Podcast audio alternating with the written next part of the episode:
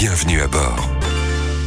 Téléphoner multiplie par 3 le risque d'accident, envoyer un message par 23. Des chiffres qui font froid dans le dos. Et pourtant, avec la rentrée et la fin des vacances, les mauvaises habitudes ont fait leur grand retour. David Julliard, bonjour. Bonjour. Vous êtes délégué interministériel à la sécurité routière.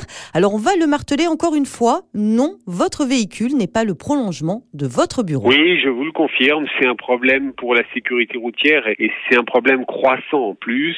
À partir du moment o vous engagez une conversation, votre attention est dissipée, votre attention est orientée vers un autre objet que celui qui doit euh, concentrer toutes euh, vos ressources, c'est-à-dire la route. Nous avons tous plus ou moins l'illusion que nous pouvons faire deux choses en même temps. Bien, c'est pas vrai. Alors concrètement, quand ça arrive, quand on est au téléphone ou qu'on envoie un message, euh, on a notre comportement qui change du tout au tout. On a une perte d'attention, une conduite beaucoup moins assurée, un manque de repères visuels. On ne voit plus les dangers qui se présente sur la route, on, voit beaucoup moins bien euh, l'environnement euh, de conduite. évidemment, le temps de réaction va être euh, dégradé. Et c'est ça qui crée le risque particulier, quel que soit le réseau routier. Nous devons avoir absolument notre attention concentrée sur la route et son environnement de conduite. Alors, quel est le message à faire passer aujourd'hui aux conducteurs? Le message, il est simple.